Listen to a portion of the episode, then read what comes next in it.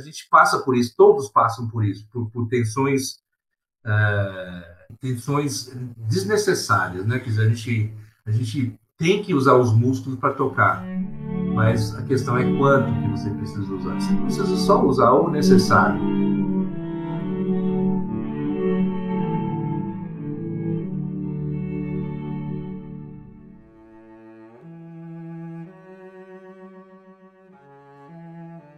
Olá, sejam bem-vindos. Eu sou o Kaique Fontes. Eu sou o Luiz Guilherme Valder.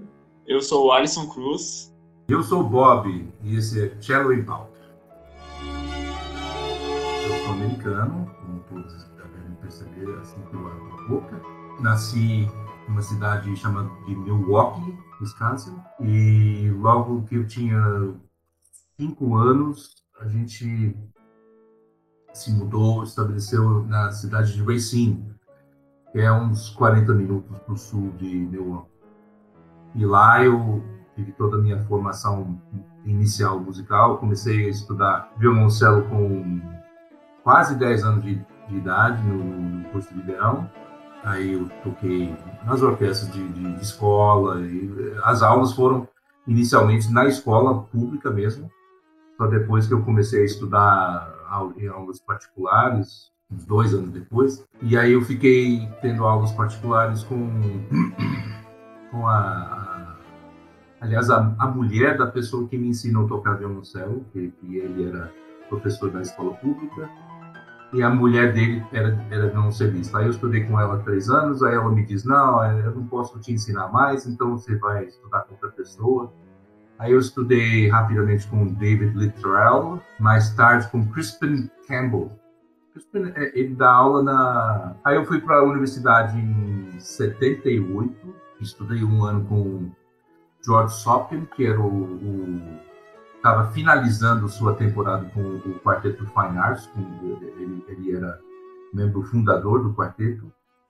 E então estudei com ele um ano. No ano seguinte chegou o Wolfgang Laufer, que veio a, a tomar o lugar dele no quarteto e também na, na universidade e estudei com o Ken Laufert mais dois anos, até que ele uh, me sugeriu, ele, ele enviou uma, ele me sugeriu fazer uma fita para uma orquestra em Israel, chamado uh, Israel Sinfonieta. O regente era Mendy Rodin, uh, excelente regente, tocava violino antes.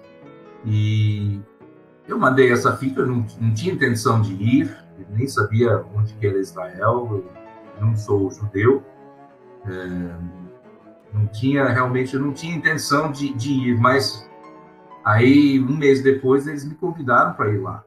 Aí, aí eu tinha que eu tinha essa decisão a fazer, né? Ou, ou, ou, ou vai, ou ficar o resto da vida pensando o que, que teria sido se eu, se eu, se eu tivesse ido, né? E não, não, não ido. Então eu resolvi ir para não ficar lamentando depois. E aí assim eu tive meu primeiro emprego em orquestra, né? Antes já já tinha tocado em restaurante, né? Eu tinha um trio de, de, de piano, piano, violino e cello num restaurante, restaurante alemão. As pessoas ficavam a essa distância do, do, do, do palquinho que a gente tinha. A gente não ensaiava, então, todos os, todas as noites era concerto e, e, e, eu tinha que aprender na marra. Meu, minha leitura à primeira vista me durou muito nesse emprego, porque né, passar vergonha na frente de todo mundo é, não, não é bom, né? Então, fui, fui aprendendo a olhar adiante para não ter, não ter surpresas e tudo mais, e foi muito bom. Mas então, em 81, eu fui para Israel fui para a cidade de Beersheba, que na época ficava no meio do deserto, Negev. E, é, é, é, aliás, era na borda de cima, borda norte do deserto, meio de Israel, na época. Enquanto eu estive lá, eles devolveram o Negev para Egito. Então, é, quando eu saí de lá, eu estava quase com a divisa de Egito. né? Realmente mudou muita coisa. Eu fui uma das primeiras pessoas a cruzar a divisa de Egito uh, de Israel. A gente foi, um grupo de músicos da orquestra foi para Cairo, via ônibus, a gente cruzou de Israel para Egito. Ficamos alguns, alguns dias em Cairo e foi bem legal. É, então, foi uma época interessante, né? E, e, e, também tinha uma inflação terrível lá também, né? O dia seguinte seu dinheiro já valia metade, então era, era muito parecido com, com o Brasil quando eu cheguei no Brasil, muito parecido. E aí eu fiquei três anos em, em Israel nesse emprego. Eu fui para ser concertino da orquestra, mas logo saiu uh, a espala do, de voltou para os Estados Unidos que o pai dela estava doente, e eu assumi o posto dela e fiquei. É, no final dos dois anos do meu primeiro contrato, eles aumentaram mais um ano, é, ofereceram mais um ano para acompanhar a turnê que eles fizeram pela Europa, e eu aceitei ficar mais um ano. E então fiquei, realmente foi, foi um emprego é, importante para mim, né? O, o, a orquestra era pequena, dava para fazer todas as coisas clássicas, né? Sinfonia de Beethoven, coisa assim. Né? Tinha quatro cellos, quatro violas, acho que dois contrabaixos, seis segundos e sete primeiros, e aí os sopros em dois, menos trombone. Então era realmente era uma orquestra legal e foi, foi muito bom. Lá também eu estudei com é, o professor do meu professor, o Uzi Wiesel, e ele também foi o, o, o violoncelista do quarteto é, é quarteto de Tel Aviv ou quarteto, acho que é quarteto de Tel Aviv, um, que por coincidência foi professor do Roberto Ring também. então, é, pronto. Aí eu voltei para os Estados Unidos em 84 voltei para a universidade, eu, eu tinha intenção de, de, tentar estudar com Carlos Tucker. Aí eu estava querendo, na verdade, estudar com ele uh, em 85 e, e, e, por isso que eu saí da orquestra. Eu estava pensando que eu realmente precisava prosseguir com os estudos. Eu tinha feito três anos de universidade, mas voltando à história, eu fiz, eu toquei para o Tucker nessa época, no, no, depois do Masterclass, eu fui como ouvinte, aí eu depois toquei para ele e ele me aceitou na escola, porém não com ele, e também não podia oferecer bolsa. Então, basicamente, não tinha como eu, eu estudar com ele na, na, na escola indiana, que, que era outro estado, né? Então seria muito mais caro. E não sei se vocês conhecem como funciona escola, universidades estaduais. Você, paga muito menos sendo residente do mesmo estado, porque teoricamente seus impostos vão para aquela universidade. Então, uma universidade do seu próprio estado vai custar muito menos do que uma universidade de outro estado. Então, teria sido caro para mim uh, pagar os estudos em, em, Indiana. Eu tinha pensado também em, em, estudar com. Porque eu fiquei pensando, por que, que eu vou voltar para o mesmo professor? Né? Eu gostava dele e tudo mais, mas eu, né, o caminho deve ser sempre para frente, né?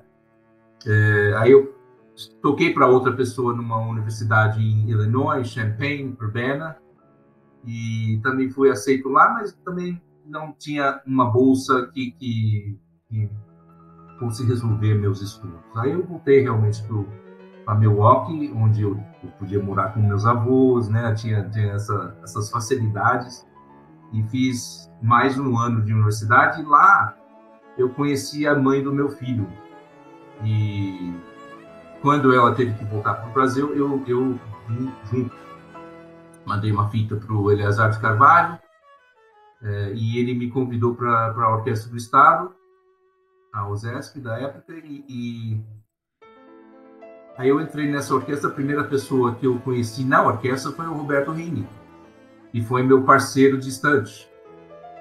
Né? É, é, e, e por, por ser.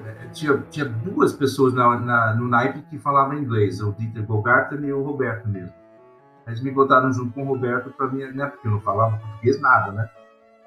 E aí então a gente foi conversando, aí Uzi Viso, ah, eu também estudei com Uzi Viso, foi muito coincidência, muita, muita coincidência. E Aí eu fiquei na USESP, fiquei cinco anos na USESP, uh, de concertino com Dieter. Uh, depois de um tempo, fiquei na primeira instância com Dieter. Depois o Jed Barrowhall voltou para assumir o, o, lugar de Spala. Aí eu fiquei na segunda instância. Depois o Dieter saiu da orquestra. Aí eu voltei sentei com o Jed. Enfim, foi uma cadeiras musicais ali. Uh, mas aí eu saí da USESP em, em 89, 89, que foi o ano que eu entrei na USP como professor. E aí, eu, como eu já estava na USP como professor, me convidou para ser escola da, da USP, da Orquestra Sinfônica da USP, cujo regente era o, o meu sogro, Camargo Guarnieri. então, é, então tá tudo em família, né? E aí eu fui lá para ser espala da orquestra, porque eu falei, ah, eu já estou dando aula na universidade, eu vou, vou, tocar na universidade, fica tudo lá. Uh, e aí, e lá eu fiquei até 80, não, 94, alguma coisa assim. E voltei para o ZESP em, em 95. É, nesse meio tempo, eu, eu toquei em, alguns grupos de câmara, toquei na, no trio Camaguarelli com minha ex-esposa, uh, toquei um ano com, uh, com, o grupo Novo Horizonte, isso foi bem interessante, toquei umas, umas peças que eu, que eu não conhecia, né, o Quarteto do Fim dos Tempos, né, isso foi incrível de aprender, né, é uma, um, um trabalho de arco incrível, né, de como guardar seu arco interminavelmente. E é uma peça fantástica também. E aí, mas também aí eu acabei saindo desse grupo um pouco antes de ser convidado para o quarteto da cidade, quarteto de cor da cidade de São Paulo. E, e eu entrei nesse grupo em 91 e toquei com o quarteto da cidade durante 25 anos até final de 2016. Hum, ficou um buraco em, durante 97 que eu fui para Chicago fazer meu mestrado, mas foi 25 anos ao todo, né? E foi realmente um trabalho dos sonhos, né? A gente, como eu tive professores que, que trabalhavam no, em quarteto de cordas, eu cresci pensando que o quarteto de cordas era o ápice da, do trabalho musical, né? Quer dizer, a melhor coisa não, não tinha, né? O, o, o, então, eu cair num quarteto de cordas foi um sonho realizado. E, mas é trabalhoso, bem trabalhoso. E eu, eu trabalhei muito, aprendi muito e, e, e eu acho que gostei bastante do meu tempo no quarteto. Não saí do quarteto uh, apenas para ficar como tempo integral na, na USP. A universidade tem é, tem essa regra de que quando você tiver com dedicação exclusiva, é dedicação exclusiva mesmo, você não pode ter outro emprego, infelizmente. Então, eu tive que optar entre é, é, continuar no quarteto e ter um, um, uma dedicação menor na, na universidade ou me dedicar completamente à universidade. E eu, nessa, nesse ponto da minha vida, estava com vontade de me, me dedicar mais, de orientar uh, pós-graduação, já, já tinha completado meu doutorado uh, em 2011, e eu estava com vontade de entrar na, no curso de pós-graduação como orientador. Uh, e, então, eu fiz essa, essa opção, saí do quarteto e fiquei somente com a universidade. Um, acho que não está faltando muito. Eu, eu, eu fiquei no, no, meio tempo, em termos de orquestra, depois que eu voltei para a USESP, é, eu, eu, saí da orquestra em 97 para fazer o, o mestrado, é, e quando eu voltei, já não era mais a mesma USESP, né, a mesma orquestra. A USESP tinha feito uma reestruturação em 97 e quem fez o teste, eles me convidaram para fazer o teste, mas eu já, já tinha sido convidado novamente para o quarteto no final de 97. É, é, e aí é, eu, eu, resolvi voltar para o quarteto. Eu sabia que não dava para ficar na, na orquestra, na nova OSESP e o quarteto, porque a nova OSESP tinha a intenção de trabalhar muito mais que a antiga OSESP. E, então eu não fiz o teste e voltei para a orquestra, a, a, nova orquestra que foi uh, criada pela Fundação Padre Anchieta, chamada Sinfonia Cultura. Aí eu voltei para essa orquestra como espalha da, da, da, orquestra, do, de, dos cellos, e fiquei lá até a orquestra acabar. É, foram quase quatro, cinco anos, eu acho. Acho que acabou. E aí, depois disso, eu, eu resolvi não ficar mais em orquestra, fiquei só com a universidade e o quarteto, até 2016, quando eu optei só pela universidade. Nesse meio tempo, é claro que teve muitos festivais de música, uh, festivais em Londrina, Campo do Jordão, Poços de Caldas, é óbvio, né? Então, mas isso foi mais a partir do, do quarteto, inclusive, é, com certeza, devido ao, ao, ao, ao, meu minha participação no grupo, que eu fui convidado para esses festivais. Normalmente, muitas vezes, era, era o quarteto que era convidado para esses festivais. Aí eu, aí eu ia é, como parte do grupo. Então, professor, a respeito da OSESP, é, eu queria que você comentasse um pouco dos bastidores, né? Porque para muitos espectadores aqui do Tchela em Pauta, nós sempre temos essa imagem da OSESP como melhor orquestra da América Latina, né?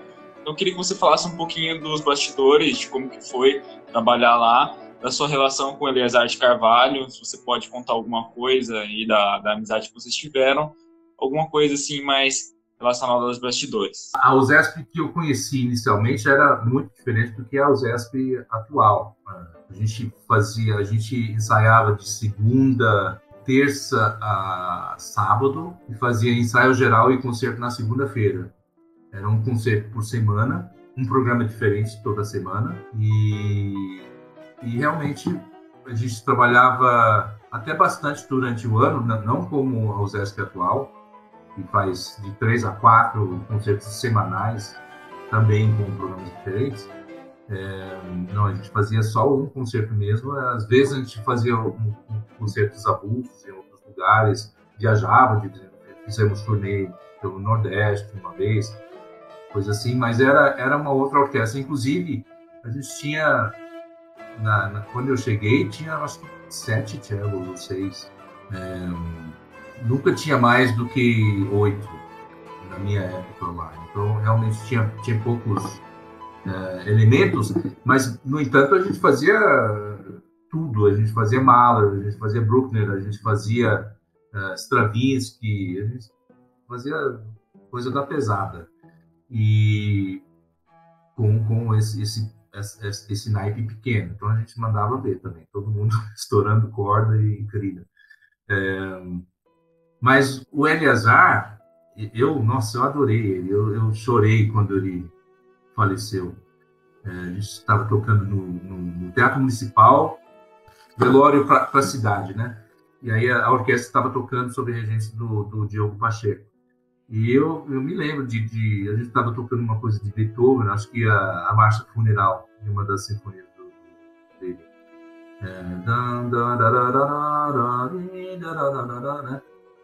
E eu chorando, não conseguia nem ver a partitura de tantas lágrimas. Esse, esse homem era, era, eu, era especial, não teve outro regente que eu conheço. Talvez Isaac Karabchevsky, que eu não conheço, mas uh, da importância dele, eu não conheço outro regente brasileiro, né? Uh, é um cara que deu aula pro, pro Zubimeta, sabe? Não é, não é pouca coisa, né? É, eu, aliás, eu toquei com, com o pai do Zubimeta em Israel, toquei com Melimeta. E ele, ele regeu uma, uma das sinfonias de Beethoven. A gente tocou oito concertos, é, é, oito apresentações. Em Israel era um pouco diferente. A gente ensaiava durante, acho que uma ou duas semanas e tocava de quatro a oito concertos é, da, do mesmo programa, né? E aí eu, a gente tocou um, uma, um programa com ele ele regeu tudo decor. Ele já tinha 80 e poucos anos, 85 talvez. Nossa, um homem muito informe. Ah, lá em Israel também conheci o Tortelier, né? com muita vida, né? Velho também, mas andando assim como, como se fosse um jovem, né? Conheci muita gente importante em Israel, foi interessante. Mas aí voltando para o Eleazar de Carvalho, ele ele foi uh, uh, um, maestro exemplar, eu acho. Né? Você, você não podia não, não, era tudo que ele fazia que era que era a meu ver de bom gosto, né? Eu não gostava do Mozart dele, coisas assim, mas você pega um Stravinsky dele, alguma coisa assim, é incrível.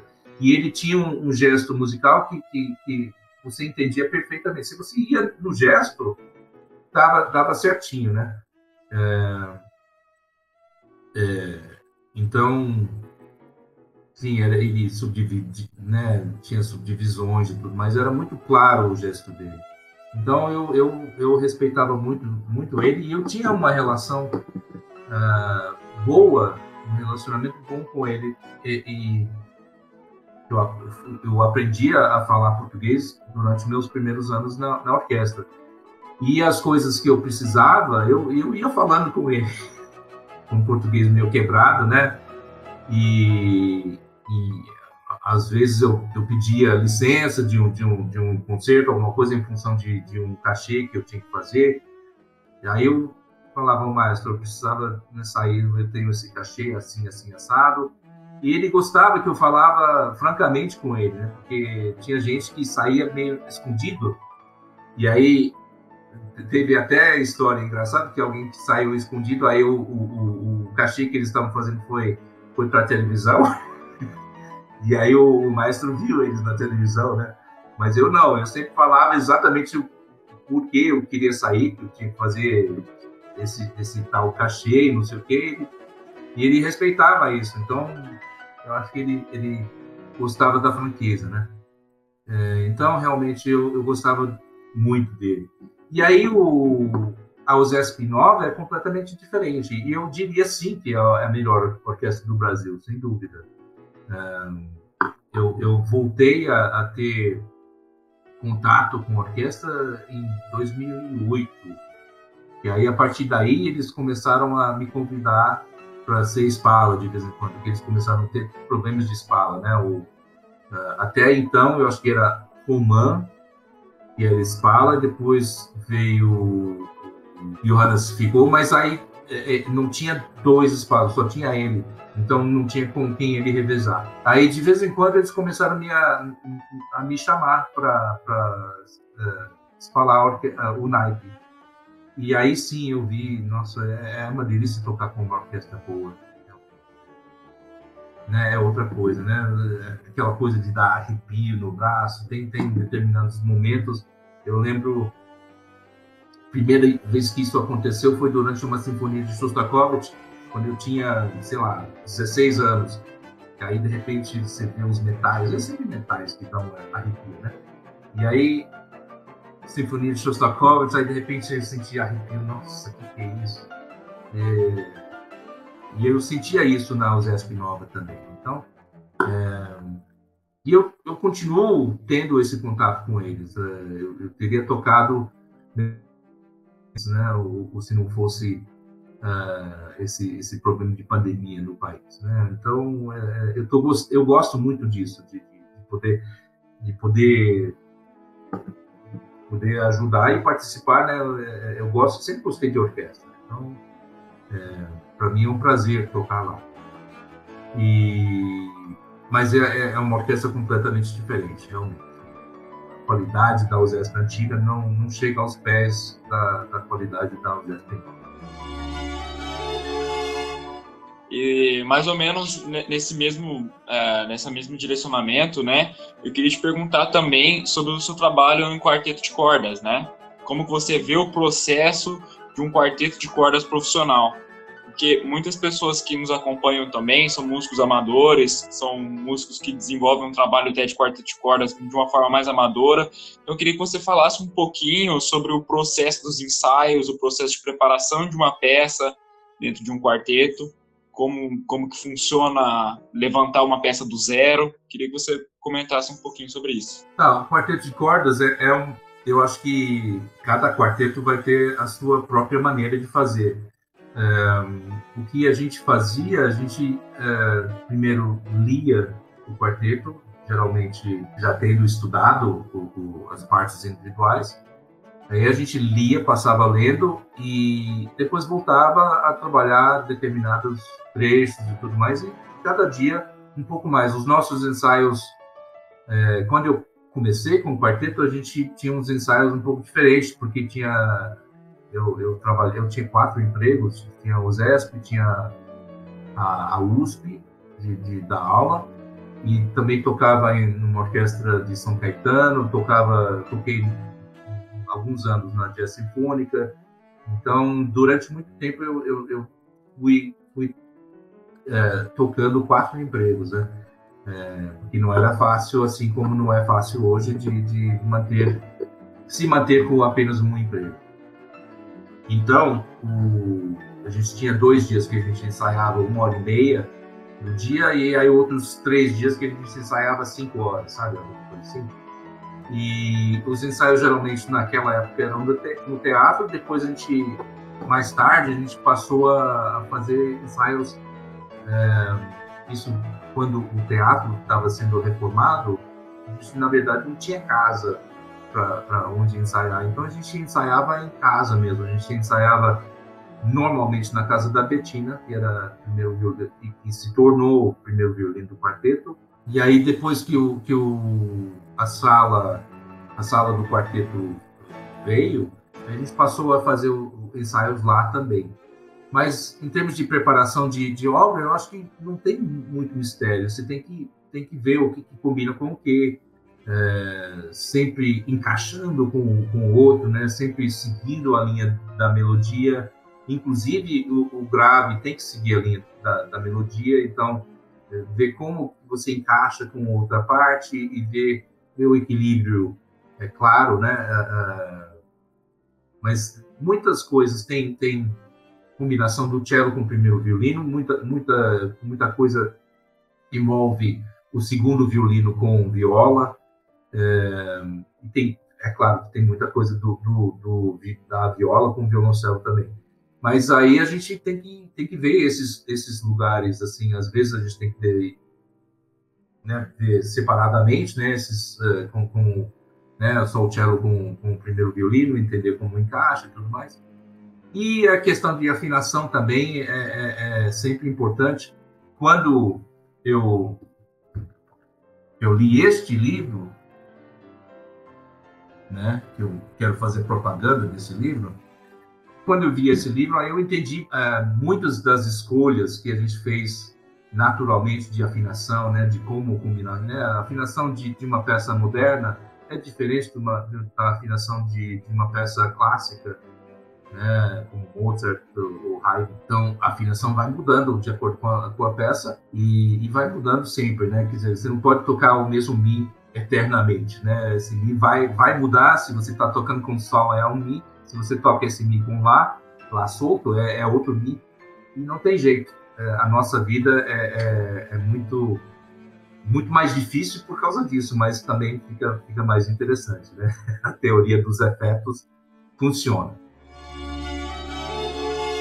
Professor, você falou um pouco da sua trajetória como músico de orquestra, músico de quarteto e também como professor da USP. Ah, eu lembro que eu tive contato com a sua tese de doutorado, que veio se tornar um livro, e, e é um livro muito importante e até então um tema pouco discutido e, e, também não compilado da forma com que você fez. Então, eu gostaria de saber se você pode falar um pouco mais da sua tese de doutorado que veio a se tornar um livro de técnicas de reeducação corporal. A tese, na verdade, veio veio um pouco do, do mestrado até. Eu fiz o mestrado em 97. Um, em 97 eu estava, já tinha passado alguns anos que eu estava com tensões no meu ombro esquerdo. E isso aconteceu porque geralmente no final do ano eu gostava de tirar férias, né? Eu, então tiro janeiro e quase quase metade de fevereiro férias, aí eu voltava durante duas semanas, três semanas, voltava em forma, né, devagar. Teve um ano eu não tive esse luxo de, de poder voltar uh, aos poucos. Eu fui chamado para uma gravação e depois um, um cachê de não sei o quê, mas a gravação que foi foi complicado. E, essa, e aí, a partir da, dessa gravação, tinha muitos solos, foi até com a Vânia Bastos, tinha muitos solos de violoncelo e estava lá com, com outros companheiros e eles falaram, não, assim que vai fazer. então ficou eu fazendo as grava todos os solos que não eram fáceis. E eu fora de forma, né? E no meio do ano já estava com o ombro esquerdo levantado. Eu não sou a única pessoa que tenha passado por isso e, e eu tinha, eu lembro até na universidade, com o meu primeiro professor da universidade, o, o George Sopkin, ele atrás de mim empurrando os ombros para baixo. Né? Então, é, a gente passa por isso, todos passam por isso, por, por tensões, é, tensões desnecessárias. Né? Quer dizer, a gente, a gente tem que usar os músculos para tocar, mas a questão é quanto que você precisa usar. Você precisa só usar o necessário e nada mais. E, e a gente acaba todos acabam gastando energia demais e, tensionando coisas que não precisa, né? Você pensa, ah, eu vou, vou tocar forte, aí sobe o ombro direito, né? Então, é, isso, isso é, é, uma das questões mais complicadas da, da, do nosso ofício, né? É, então, aí eu voltei a ter problemas de tensão nessa, nessa época e eu, eu queria é, queria ter um tempo para resolver isso, né? Quer dizer, até então eu estava trabalhando na orquestra, no quarteto e tudo com tensão, com, e, e, vendo isso comprometendo o, meu rendimento, inclusive. Então eu resolvi sair do quarteto e tirar a licença da, da USP e da, da USESP em 97. Aí eu fui estudar em Chicago, na, na Northwestern, na verdade não é em Chicago, é Grande Chicago, fica em Evanston, Illinois. Eu estudei com Hans Jorgen Jensen, JJ. E, e esse é um professor muito interessante. Ele, ele não tocou, acho que ele, se ele tocou duas vezes para mim durante o ano, foi muito. Ele não estava tocando. Ele, ele tinha, as pessoas falavam em, em 60 alunos, né? Na, na, porque ele tinha alunos na universidade e ele tinha alunos particulares também. E as pessoas falavam que ele tinha até 60 alunos. Eu não sei como que ele dava, dava conta. Mas ele, ele, ele é, é, é além de, de saber muito sobre o violoncelo, ele é, é, com certeza, poderia ter sido psicólogo, né? é, então ele entrava, ele entrava na cabeça dos alunos, sabe? Então, ele conseguia tirar o melhor de cada um. E a gente foi trabalhando a, minha atenção, que, que, ainda estava situada do lado esquerdo, estava com problemas de vibrato até.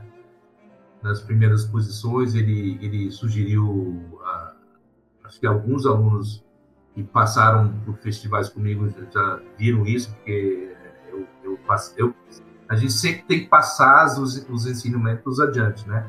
Então, ele sugeriu o uso de, de uma bola de tênis para simular o movimento do, do, do, vibrato, né? Então você botava a bola em cima, você conseguia fazer cruçados e conseguia fazer o vibrato, tudo com a bola de tênis. Tinha muitos, muitas técnicas que ele foi inventando e eu, eu acho que, que tudo isso contribuiu para que eu finalmente pude resolver, né? Pudesse resolver o, o esse, esse problema. Eu não me sinto é, totalmente ausente de tensões, né? Não, não como eu acho que eu, eu, já fui mais mais relaxado, mas uh, pelo menos agora eu consigo fazer o que eu quiser no cello e, e sentia dificuldades na época. Então esse ano foi muito importante para mim. Aí no final do ano, como eu estava pensando é, focado na mão esquerda, eu, eu escrevi um, um, um, um, trabalho sobre a mão esquerda é, era, um, era uma, uma, disciplina de livre, é, livre okay. pesquisa, pesquisa livre, isso, disciplina de pesquisa livre. E aí eu escrevi esse, esse, esse trabalho e esse trabalho veio a fazer parte da tese. Finalmente cheguei na tese. Ah, o doutorado eu fiz, fiz na USP alguns anos depois, e aí eu resolvi uh, casar as, as, algumas técnicas de reeducação que eu, que eu conheci em Chicago, a técnica de Alexander e o método Feldenkrais, e aí alguns mais, né? Eu queria, queria fazer um punhado de, de, de técnicas. Aí eu, eu escolhi o yoga, o Feldenkrais, o Alexander, uh, Hofing, alguém tinha sugerido essa técnica, que na verdade não, não era bem dentro da linha de pesquisa, porque o Hofing é alguma coisa que é feito com você e você é manipulado. É como se fosse uma massagem bem profunda, né, Hofing? E as outras técnicas são coisas que a gente faz, né? A gente faz o movimento do yoga, a gente faz o movimento da técnica Alexander, o método Feldenkrais, então as modificações vêm vindo do nosso conhecimento, autoconhecimento corporal. Mas o Hopfield também promove esse autoconhecimento corporal e o, o, o profissional que, que aplicou a, as sessões comigo o, foi muito é, conhecedor de outras coisas. Ele também, eu vi, eu descobri depois que ele também é, era professor de, do método Feldenkrais também, eu não sabia. E então ele tinha muitas ideias boas e aí eu acho que valeu a pena eu pesquisar essa essa técnica também. Aí além disso também tinha a técnica RPG Pilates, ah, que eu que eu tinha gostado muito inclusive. O Pilates, a ideia era de fazer 10 sessões para cada técnica, né, para tentar ser equilibrado. O, o Pilates eu acabei dobrando, que eu gostei muito. E o Pilates vem, na verdade, do yoga, do, do, da luta grega, tudo mais, né? Então, é uma mistura de outras coisas. É, mas então, essas seis técnicas eu resolvi é, relacionar as técnicas de, de, de, essas técnicas de reeducação corporal à técnica do violoncelo. Então, a primeira parte do, do, da tese foi sobre a técnica do violoncelo como eu achava, e aí a segunda parte foi foi um, um, um, um, geral sobre essas técnicas de educação relacionado ao instrumento. O que, que eu poderia tirar de proveito dessas técnicas para o instrumento, inclusive não só de melhorar a, a, a, o meu, meu estado físico, mas também de como que eu poderia mudar a minha maneira de tocar ou de estudar pensando nessas técnicas. Então, aí que veio a, a tese, que depois virou este livro aqui, é, que está reeditado agora pela editora Tipografia Musical de São Paulo. Está com um desenho do Silvio Ferraz aqui na frente, um, um colega meu lá da USP. E outro desenho do meu avô. Esse sou eu tocando violoncelo. E o piano, a pianista é a minha avó. E era o meu primeiro cello, ele é enorme para mim. Olha, olha o tamanho do cello em relação a eu. Isso era papel cortado. E aí eu tiro o quê? É, então, e aí o livro, é claro que a tese melhorada, né? A tese tinha vários erros e coisas assim, e aí é, eu tentei sanear esse, esses problemas, mas a ideia básica está aí. E eu acho que o, o, título também mudou um pouquinho em relação à tese, agora é Técnicas de Reeducação Corporal e a Prática do Violoncelo título do livro, acho que a tese tinha outro título.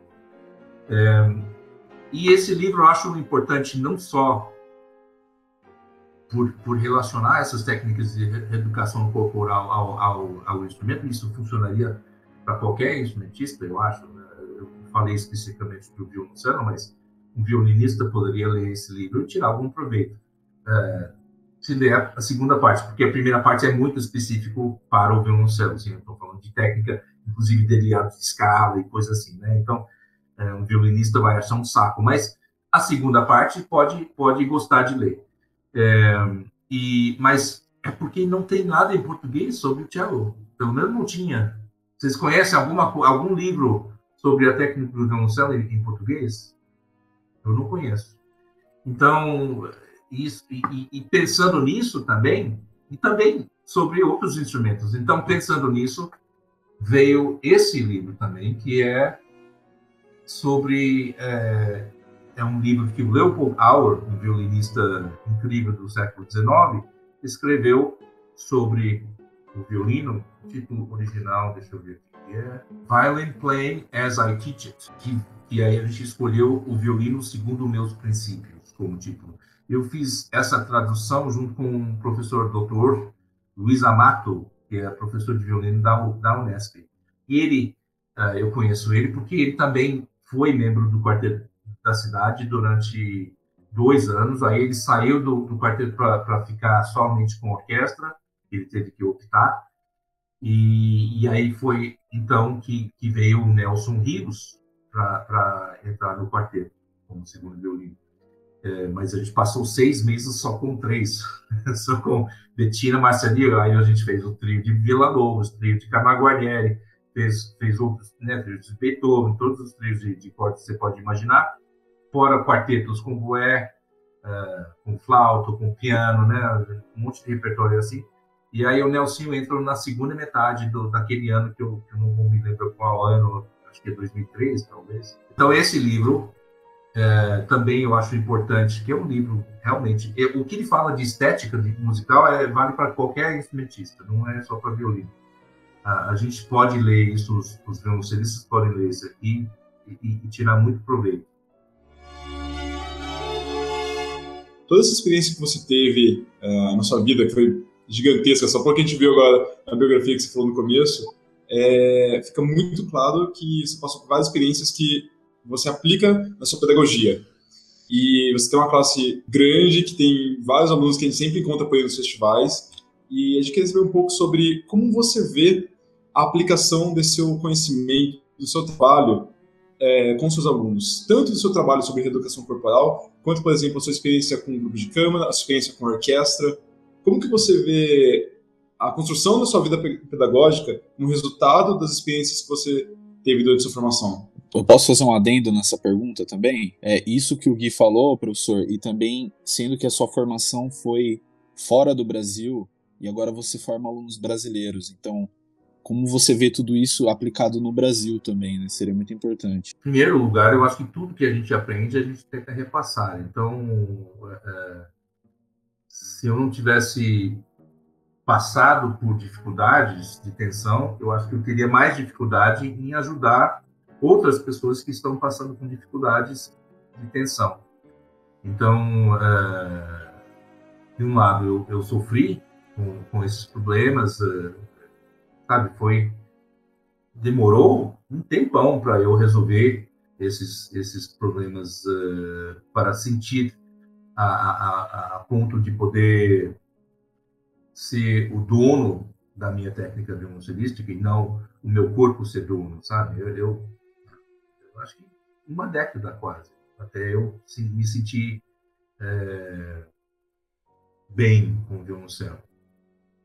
Mas isso eu acho que certamente me ajudou é, na, na, pedagogia do instrumento. Eu acho que meus alunos, é, os alunos que passaram por mim em festivais, eles, eles viram que, meu foco acabou sendo isso. Né? Eu, eu tenho muito é, muito do, daquilo que eu falo tem a ver com tensões e, e como, como conseguir relaxar e como né, o, o, isso acabou sendo um foco da minha maneira de ensinar, né? O baixo o ombro, né? Vamos virar um pouquinho, achando uma posição e que, em que o, os alunos possam ficar de bem com o instrumento e não ficar brigando com o instrumento, como, como a gente a gente todo mundo passa por isso, né? É, é e aí tem uma hora que a gente tem que parar de brigar. Então eu eu eu tô aí para tentar ajudar nesse caminho de parar de brigar.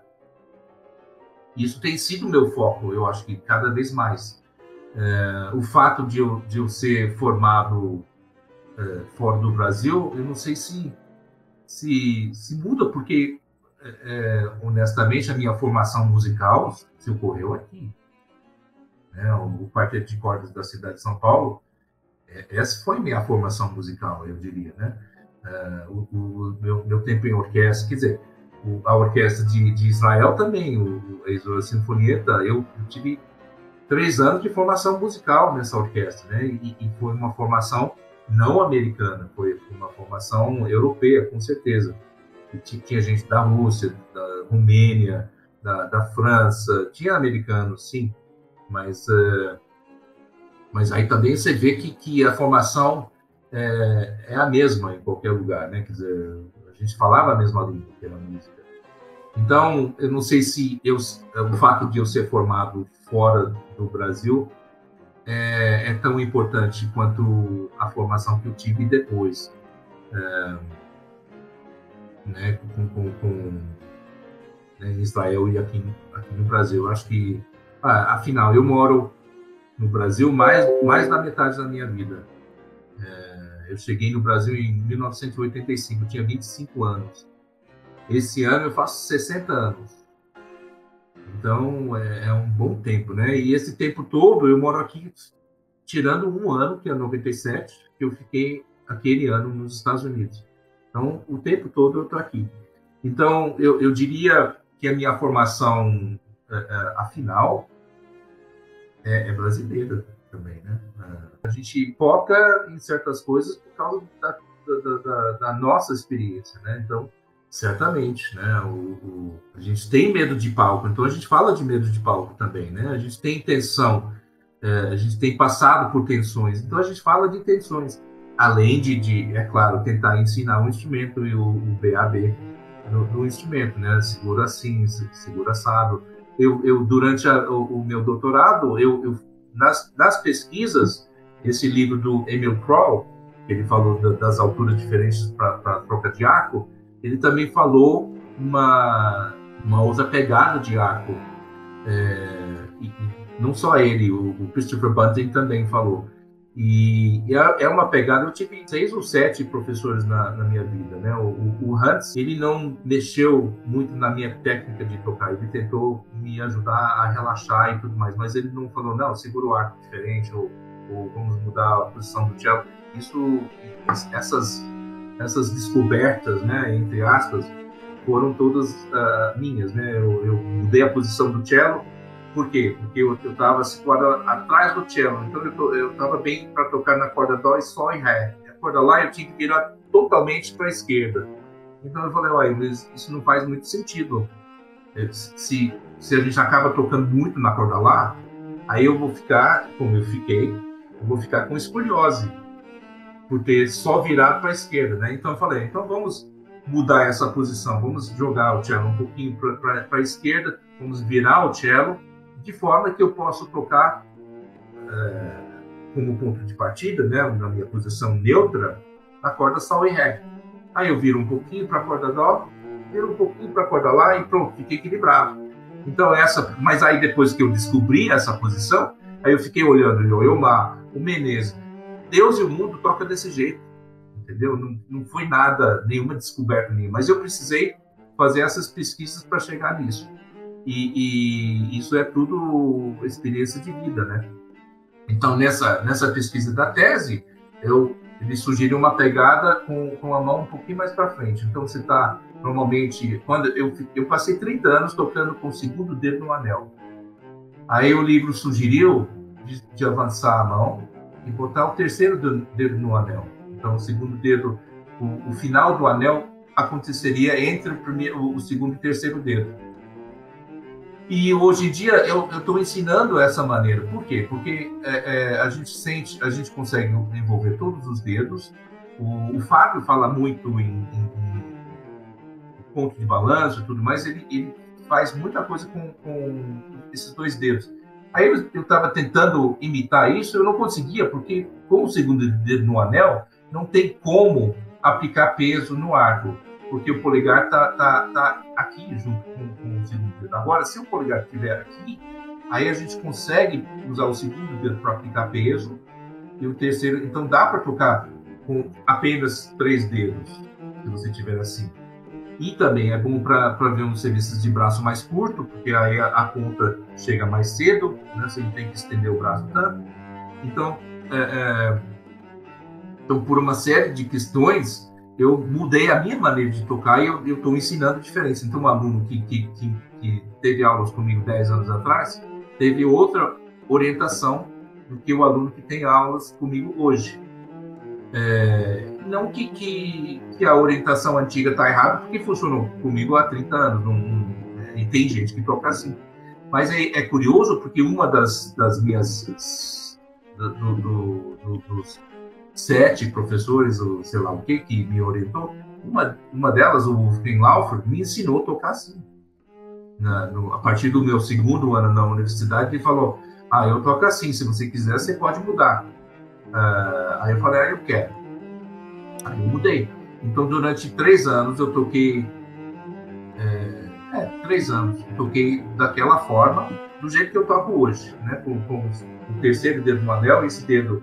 E então, fica esses dois dedos. Você vai levantar o arco, os primeiros, primeiro e segundo dedo, e esses dois acabam empurrando o arco e fazendo isso aqui com, com a, a, vara, né? Para frente e para trás, né? Então, cê, cê, e fica tudo equipado, porque basicamente o polegar está entre o segundo e terceiro dedo. Facilita na hora, o polegar trabalha menos na hora de pôr peso na corda, e aí a gente tem outras vantagens também. A única, única desvantagem que eu vejo é que o segundo dedo, às vezes, se você descer muito, fica em contato com a crina e você perde é, dois centímetros da crina, né? Então, é importante deixar a mão para usar essa pegada, tem que deixar bem para cima e não, não para baixo na, na, na, baqueta do ar. Tem que estar tá mais na pontinha do dedo para não, não atrapalhar a, a, esse aspecto, né? Para não perder esse, essa, esses dois centímetros de clima, que eu acho importante. Então, tudo isso, isso é, é, vai para os alunos, né? Essas pesquisas, essas experiências de vida, tudo vai, né? É, a gente é professor para passar adiante o, que a gente conhece. E, e eu gosto de fazer isso, gosto muito.